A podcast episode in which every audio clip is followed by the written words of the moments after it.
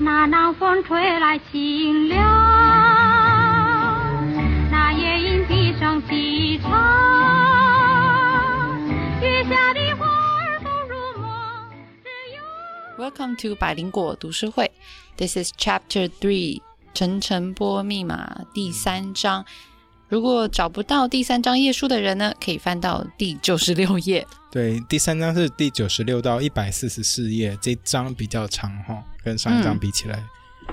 好，那我们这么一直讲页数，其实我们也不知道我们听众到底有多少人买了实际上这本书，对我还是希望大家如果有机会的话，可以可以支持一下，支持一下。。那我们上礼拜有在 YouTube 上嗯，有在那个节目上说，哎，大家如果想要再继续抽书的话，我们有一位很热心的听众叫 Erica，那他嗯提供了我们三本书，对。那可以上。礼拜的抽了一本嘛，这礼拜再抽一本。对，就是我们说抽奖方式呢，就是请到我们的呃 YouTube 影片下面写出你最喜欢的台湾画家，还有为什么。呀好，那上上礼拜有许多人留言了，那这礼拜还有下礼拜我们都会继续进行，所以大家请继续支持我们这个活动，还有大家留言的时候顺便写一下谢谢 Erica 的话会更棒。哈、嗯，好，好，对对对对对对我觉得这样很不错啊。对啊，谢谢 Erica。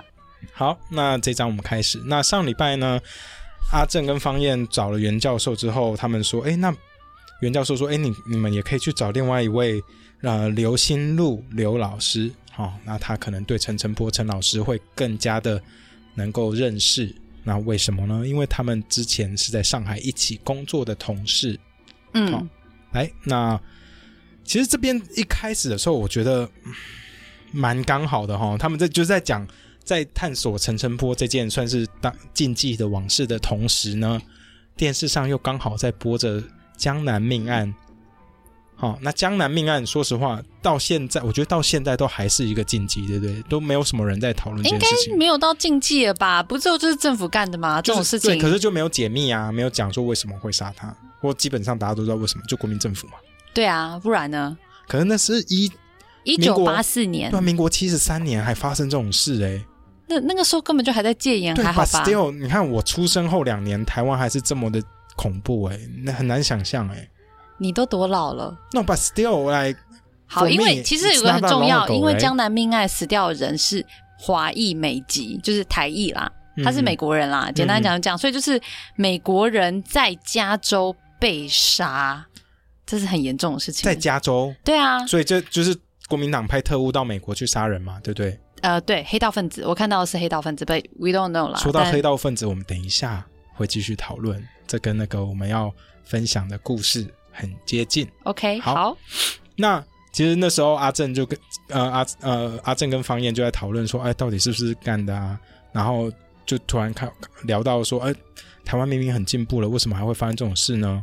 然后就讲到说，阿正就说，其实说说现在有民主选举是啊，可是每次要选举的时候，他南部的家里嗯还是会收到钱，还是在买票，然后就觉得靠，买票怎么到现在还是一模一样啊，都没有改变现在也。是还是有买啊，只是现在买票效果比较差啦。现在就比较低调啊，因为以前要很好追嘛，说整个村整个人头算下来都要去 track 很简单嘛，现在就是你要买我票，就我也不一定会拿你的钱，然后不投你啊，对啊，不过对啊。他们那种时候做都会基本上会算的很准嘛，真的哦。嗯嗯嗯，因为以前好像我我问过我爸，他们说他们就直接到你这一区来，然后来算说，呃，我花了多少钱买了这张票，就少几张，然后就去抓谁谁没有这怎么抓啊？他们就是一个一个出来问呐、好可怕、对就是黑道把整个村围起来，到现在可能好像苗栗那边还是有类似的事情在发生 No, Yeah，this is horrible，就整个村被围起来啊。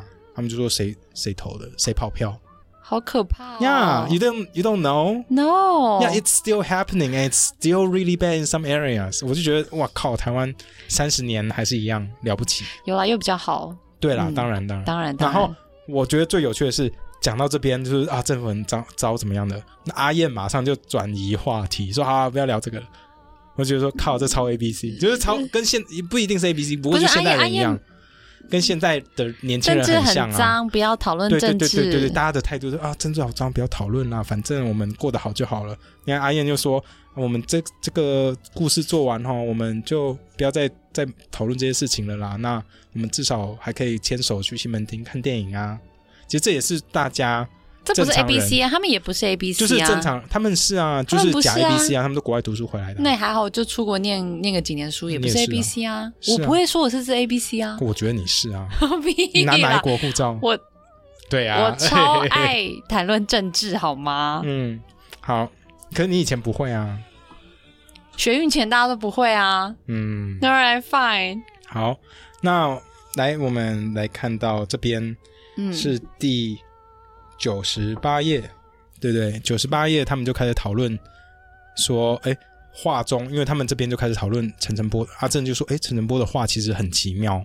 他说有时候视角会不合理，因为他说根据陈晨波这种有受过比较专业的绘画训练的人，嗯并不会在画中犯下许多很奇怪的错误，像是视角上的不对称，或者是影子上的方向会不一样这种事情，所以他们就开始讨论到画中是否有密码这件事情。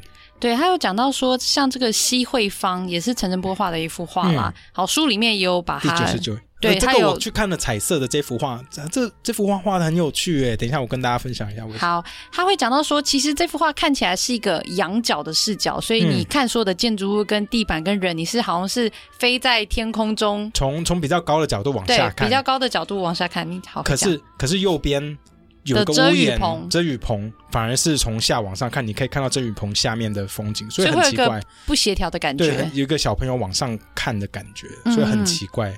那这幅画是在呃是在嘉义那边，呃，其实地呃该怎么说呢？其实是一个嘉义的地标嗯，哦。他说这个地方其实是一个类似酒店的地方哦啊。当初因为嘉义其实有很多文人雅士在那边嘛，所以呃这个。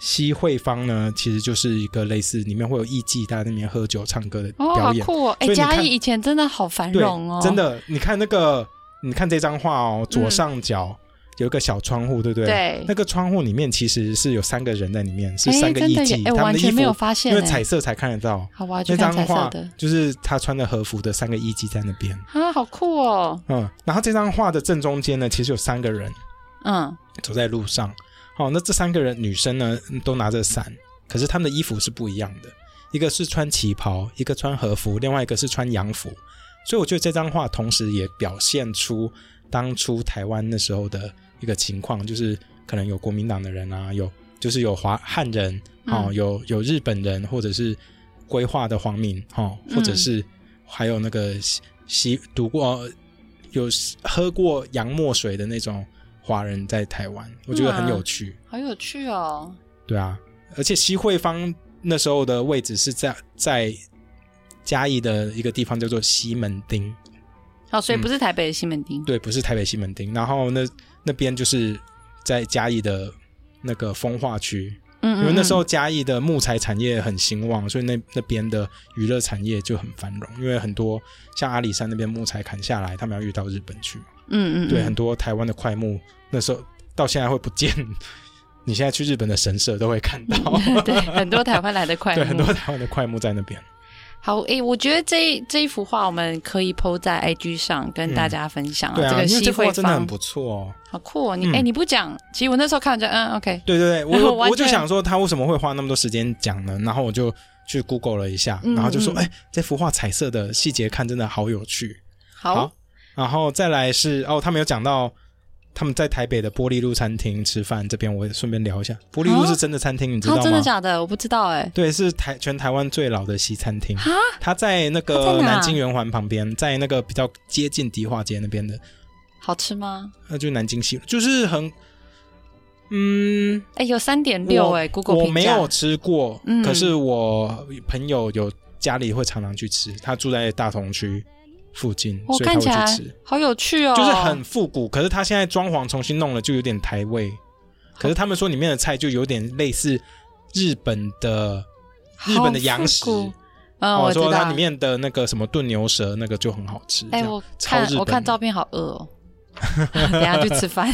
嗯，好，好，所以他们就是聊到这个密码的话题，嗯那他们就讲说，其实艺术家在画里面藏密码这件事情，其实是很早以前十五世纪、十四、十五世纪就开始。对对对。那早期是因为，呃，一开始当然是因为基督教被压迫、被迫害嘛，对对对，嗯，所以你们没有办法在你的艺术作品里面明目张胆地说出自己是基督徒，嗯所以他们嗯会藏有很多的密码。那后来是。是因为异教徒，异教徒，就是当基督教嗯，呃开始有始 有势，有势力以后呢，就后来就是别的异教徒开始会藏一些密码。嗯对啊，这大家有看达文西密码吗？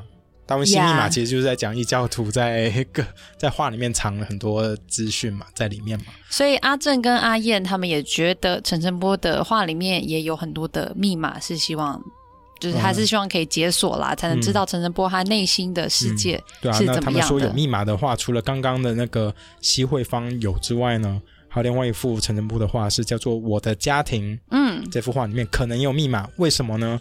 是因为他说陈晨波，呃，在画这幅画的时候很奇怪，虽然叫做我的家庭，可是他脸都很了大家臭。对大家都没有表情。嗯，然后再来是桌上大家就是很多奇奇怪的东西，还有桌上的视角也不一样啦，对不对？因为这个家他的这一家庭呢，大家是围着有点像餐桌，嗯，呃嗯，sorry，他天哪，他就是一家人围着餐桌的一个画面。可是餐桌，如果你是要画家人的话，你的餐桌应该是一个平视角，你的餐桌应该是一个椭圆形的，看不太到桌面。嗯，可是他把这个桌面特别画成一个仰视的视角，对对对，所以桌面上放什么东西都很清楚。对对对，然后还有陈晨波他背后的影子跟全家人每个人影子的方向都完全不一样。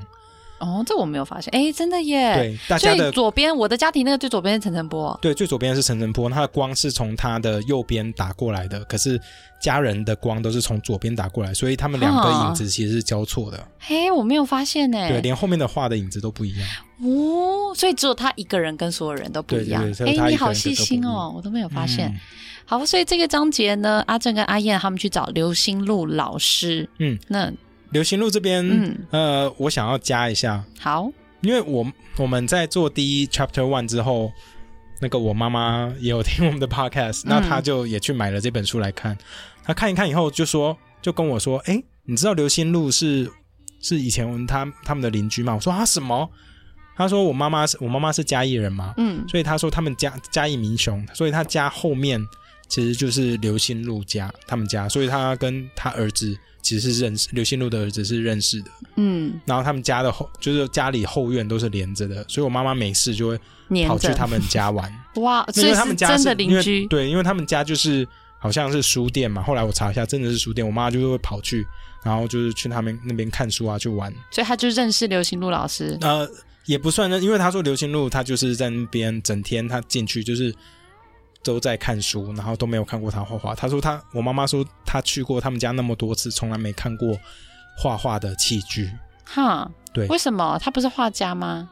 对，就是因为等一下我们来讲说，因为其实刘心路先生他是出生于望族哦，所以家里很有钱，那所以他以前就出国读书啊，然后说嗯对。他就是嗯，有很多西洋化的观念，还有民受到很多民主思潮的熏陶。嗯然后后来他去上海教书的时候，认识了陈晨波，然后变成好朋友。因为那时候他们从南又都是台湾人嘛，然后又嗯南部、台湾南部一起过去的，所以他们就变成知交。结果他们回来台湾之后呢，他在二二八事件中目睹陈晨波先生被枪决。嗯，好，这可能破梗了啦，不过大家应该都知道，对啊，大家应该都知道陈晨228波，对啊，哦哦，所以就是因为他看了看到这件事情之后，他就是再也没有拿起画笔过冲了。击太大。所以我妈妈说，她去他家的时候从来没有看过一次画。那后来我就在查那刘心路老师呃先生的画作嘛的画作还有资料的时候，看到一个他的画室，还有他画室其实就在他家的后院，是一个小仓库的样子。嗯，那我妈妈，我在跟我妈妈聊天的时候，她就说，她现在回想起来啊，他们从后院跑过去进去他家之前，都会经过一个小仓库。她现在想一想，就觉得那仓库可能是他他的画室。那我现在跟妈妈说，你猜对了，就是有有那个照片对画室，对对对对对，好，好，那我们这边继续讲。那刘心路跟陈晨波在上海一起教书的时候呢，他们他们有说到说，那个年龄层的台湾人其实对祖国都有强烈的好奇心跟兴趣哦。对他们其实对祖国有一种向往，哎，那时候台湾人，因为他们虽然拿的你是日看现在本护照也，是啊，你不觉得吗？现在大家就是一直在想说，哎，去中国赚钱，至少在贸易战之前啦、好、说去中国可以赚钱呐、多好啊！可是我觉得好像跟陈晨波那个时期对中国文化的向往不太一样以前是。文化的向往，现在是经济上的向往，对不对？哼，因为我觉得现在比较是反过来，因为早期是对那里文化、山水画、诗词，对，然后的那种向往，因为台湾人已经就要必须要受日本教育嘛。嗯嗯可是因为又后来发生了嗯，中国发生重要的事情，所以很多东西都不见啦。啊所以我文革文革嘛，所以我不觉得台湾人对中国有那种文化的向对往啦。不过以前是有的。是啊，是啊嗯，那陈澄波在那个时候，他已经在他那时候去上海工作嘛，其实他的受到待遇蛮好的。那在中国的艺艺坛之中也是蛮有地位的。嗯为什么呢？因为那时候陈澄波代表了中国的二十个艺术家，就是那时候中国选出二十个艺术家一起去芝加哥呃参加芝加哥博览会，所以他的画其实是非常有地位，然后很有代表性的。哇哦！而且他到底是不是中国人，其实还是很有争议性诶，因为他拿的是日本护照、对啊而且他中文讲的这么差。嗯，对啊我对啊，对啊他们。每次讲到这个，我都会觉得好有趣哦，因为就台湾人那个时候不是中国人呢嗯嗯嗯嗯，呀对啊啊，这边我有一段少讲到，什么？就是方燕在找陈澄波资料的时候，嗯，他那时候在报社嘛，然后进去一个资料室要找资料，还要讲说为什么他要找资料，还要找什么资料。我其实现在很难想象，对不对？就是就是你在找资料找到一半，还有人来监察监视你说你在找什么资料，对他还有讲说，为什么你做译文的要找资料？他就说啊，因为人物资料？因为江南案啊，让就是台湾的一些译文界，然后对政府可能有一些疑虑，所以他想要找一些译文译文人士一起来赞扬赞扬总统，总呃蒋经国总统连任，好、对一起来恭喜蒋经国总统连任，所以他要查这些译文人士，确保他们是不是干净爱国的 党国人士 我觉得这种事情真的很恐怖哎、呀。可是你能想象，他在那个在在那时候找资料被这样 check，你看我们现在在网络上找资料，真的被人家 monitor 还不知道。如果你的手机是华为的话，嗯，对对知道吧？应该就是任何的事情都会被知道。A lot of people don't care though. But anyway，那时候他们在跟那个刘心路在在问问题的时候，我觉得方燕真的是一个很白目的人。你看，从目前为止，嗯我只说方燕是一个很奇怪的人，然后觉得政治很脏，对不对？对，然后那个刘心路就在讲，在跟他们讲上海时候的事情的时候，刚好讲到鲁迅这个名字，嗯那方燕就很白目说鲁迅，鲁迅是谁啊？啊，我不知道，我不知道，就是一个瞎妹。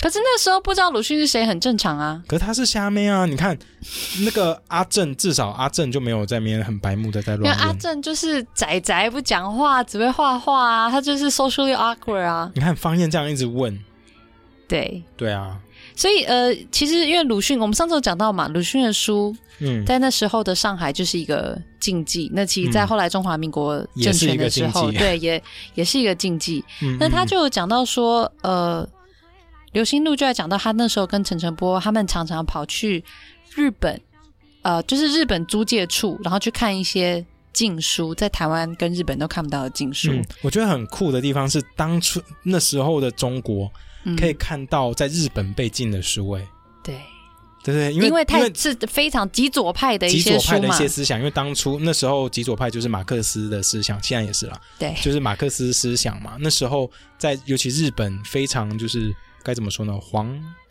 皇权为上嗯的一种国对他们对他们也是非常保守，在这方面的思想是非常保守的啦。嗯所以其实就讲到他们两个人就常常跑去日本租界处，然后去看到，一个内山书店。后来我也查了一下内山书店，我真的乱查一堆东西。然后？呢有查到什么吗？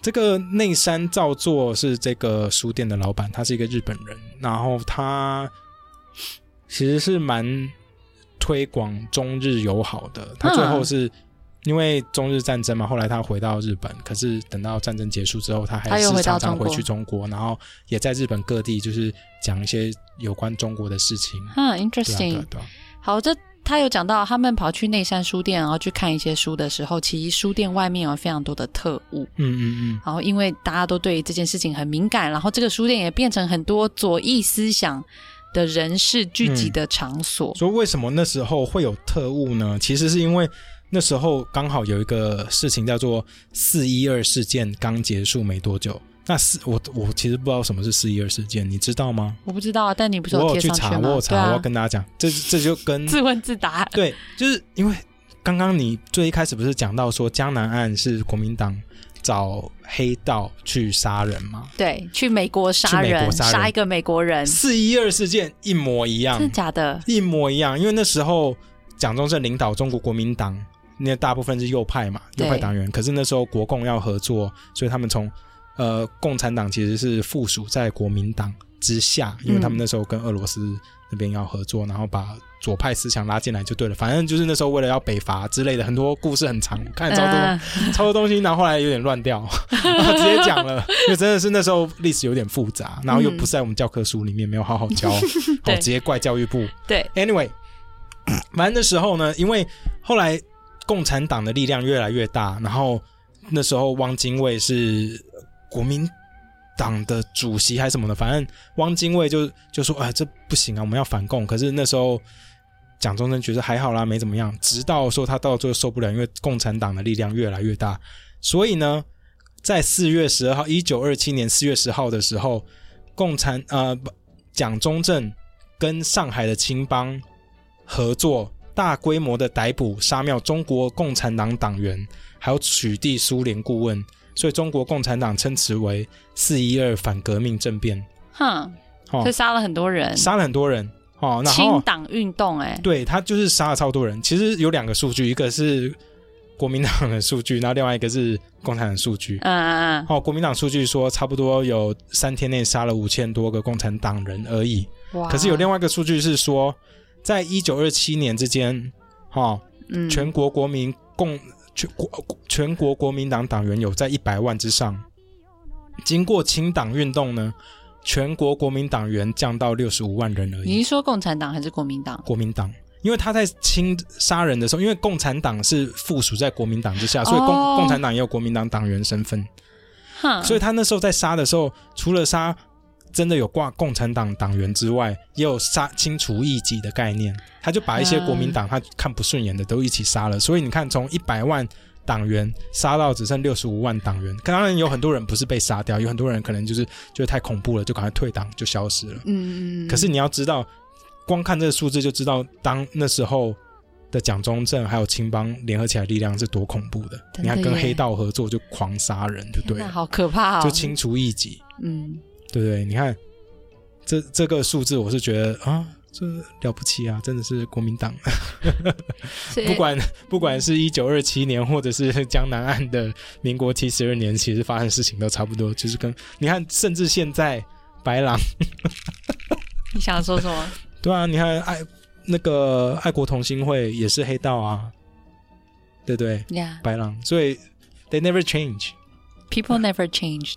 嗯然后还有讲到说，这个陈晨波跟这一位刘星路他们嗯。去内山书店的时候，嗯。还会还有遇到一个人，我们上个礼拜有讲到，叫做江峰。嗯，对，好，江峰他就是一个革命青革命青年啦，然后嗯。提倡左派左翼的思想，然后嗯。觉得艺术家应该要为人民真正的人民、普罗大众服务，所以他就骂他在那里就骂说陈澄波是历史的罪人啊，因为他的艺术只是为权贵服务。嗯。然后陈澄波那个时候他内心其实就很很纠葛，因为他不觉得他自己的绘画是为权贵服务，他也很常去很多。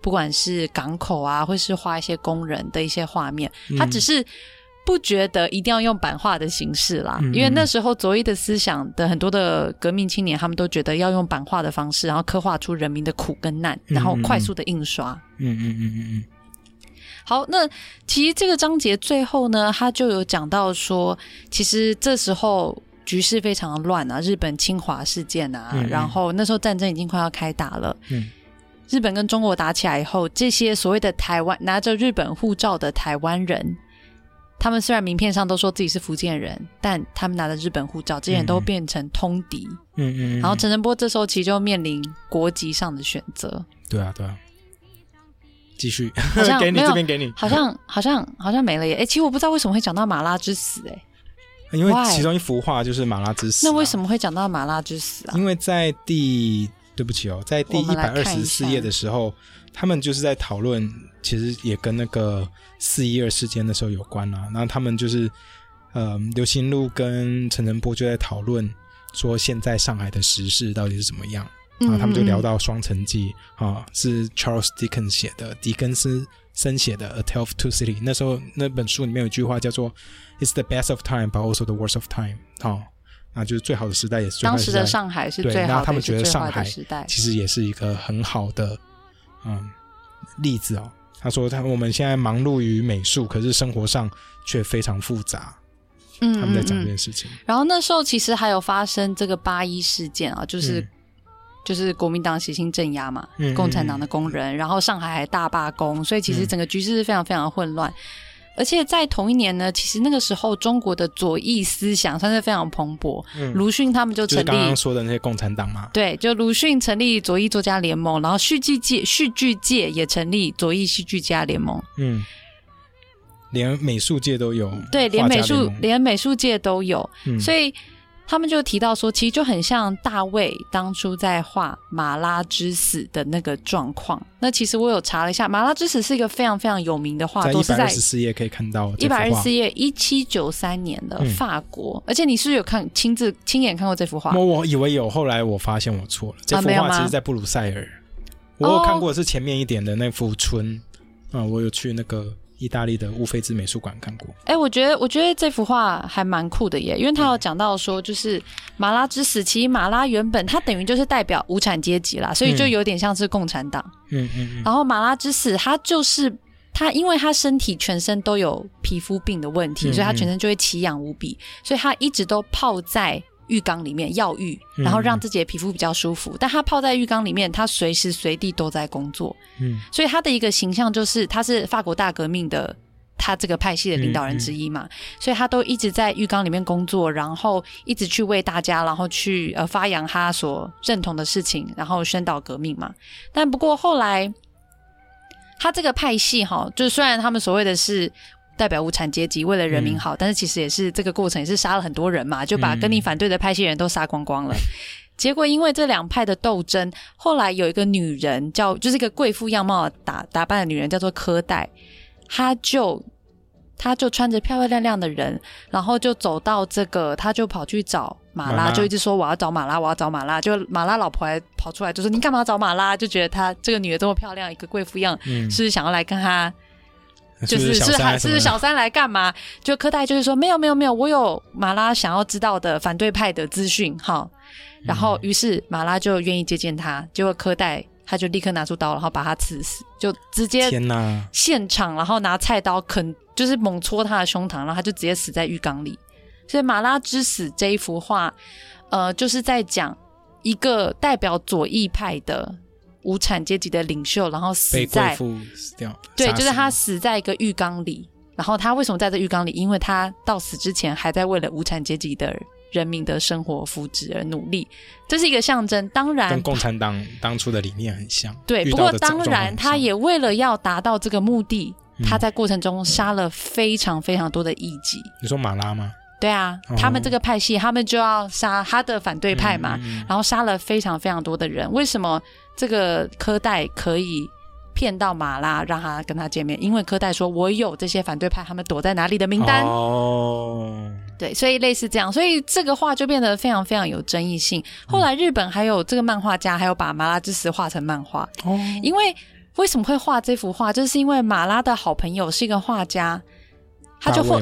对大卫，那他获得许可以后说，哎，可以画他死掉这个腐化，那代表你要跟这个尸体待在这里好几天，而且这个尸体一直泡在浴缸里面呢真的还。假的？所以他真的在那边他真真的在那边画，他在素描这个人，而且是七月的时候被杀的。巴黎非常非常的热，然后尸体逐渐腐烂，而且还有谣言啦泡，在水里面呢，他还泡在水里面，然后谣言还说，因为马拉的手，他就是手臂因为泡太久，然后烂掉，还腐烂，整个脱落，所以谣言说大卫还是说啊，这个巴黎现在每人每天都有人上断头台嘛，所以你就随便找一个尸体来把它缝上去，这样我才能继续画，有这个光影比较务实。这个日本还有画成漫画，但是当然后人有说，其实没有大卫，其实对这个尸体非常好的，他是一个好朋友的心态在画他，对吧？Nobody really knows, nobody really knows。哦哇哦，所以大家看到马拉之死，就会想到那个时候法国大革命的斗争，然后跟你原来的理念，跟你最后你所达到，你为了这个理念，但你杀了这么多人，到底值不值得？就让我想到，我看到这本书这里的时候，我就想到那个啊，好像就这样就这样有破梗吗？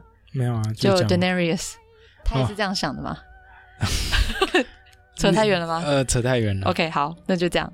就就就这样，好，我觉得这个章节差不多就是这样。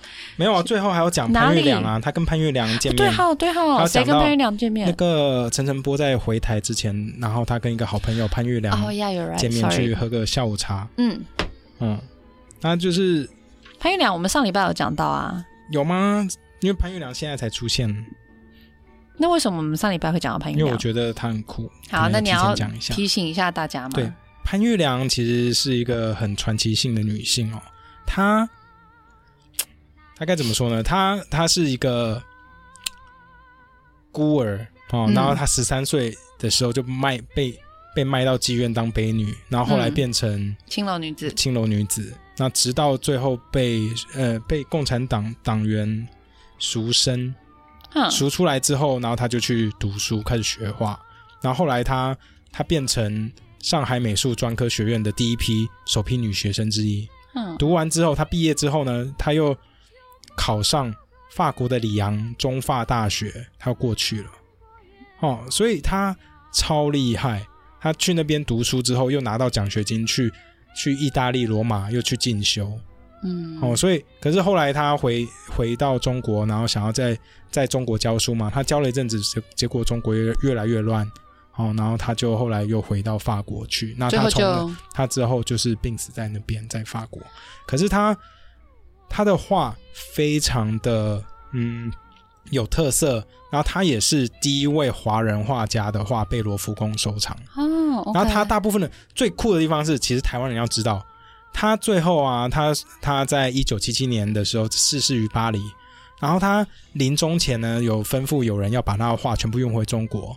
他大部分的画作呢，都在要么在安徽省博物馆，或者是在台北国立历史博物馆。啊，所以大家，我记得好像没有多久前，我妈妈有跟我说说有潘玉良的画展，然后我一直她一直说你要去看，你要去看，然后那时候就工作比较忙，我就没有去。嗯，现在想一想，觉得有点可惜。不过之后如果台北国立历史博物馆有展出潘玉良的画的话，大家绝对要把握这个机会，因为他是第一个被收藏在博呃罗浮宫里面的华人画家。嗯，哦，那而且他的画，我觉得大家看一看会觉得特别有趣啊、他是他的画人的那个角度，就是很有一种中西混合的一种风味，非常有趣。嗯嗯啊，我知道为什么会讲到这个了，因为嗯其实就在这时候，因为中国跟日本打起来了嘛，所以这嗯些台湾人、他们都必须要选自己要当哪一国人。对，好像陈晨波后来就决定他要回台湾了，因为他如果留在中国的话，虽然可能会有比较好的待遇，嗯，可是他你可能就永远回不了台湾了。他不愿意跟当地的朋友啊、家人嗯做这个割舍。然后另外有讲到刘瑾，刘瑾堂吗，诶，是刘瑾吧？就是刘瑾，我写刘瑾，诶，我有写错吗？第一百四十页那个吗？一百四十一，他画的这个啊，刘景堂。嗯好，谢谢。好，他讲到刘景堂，他就选择留在中国，嗯，当中国人。对，但是后来当然因为中国很乱嘛，所以他嗯后来下场也是蛮凄惨的，就病死在他乡。不过他就画。呃，刘景堂画了一一幅画，我觉得蛮酷的。他画台湾移民图，对、就是我看到这幅也觉得这超有那种现代主义的感觉。就是遗落的遗，不是嗯移民的移，是遗落的遗。然后他这里面就画了三个女人，然后中间那位女人呢，她一手拿地球，然后一手手掌有一个眼睛。嗯，刘景堂就有说过，他说。地球代表台湾人，就是流落四海；眼睛是不管他流落在哪里，他始终望着台湾。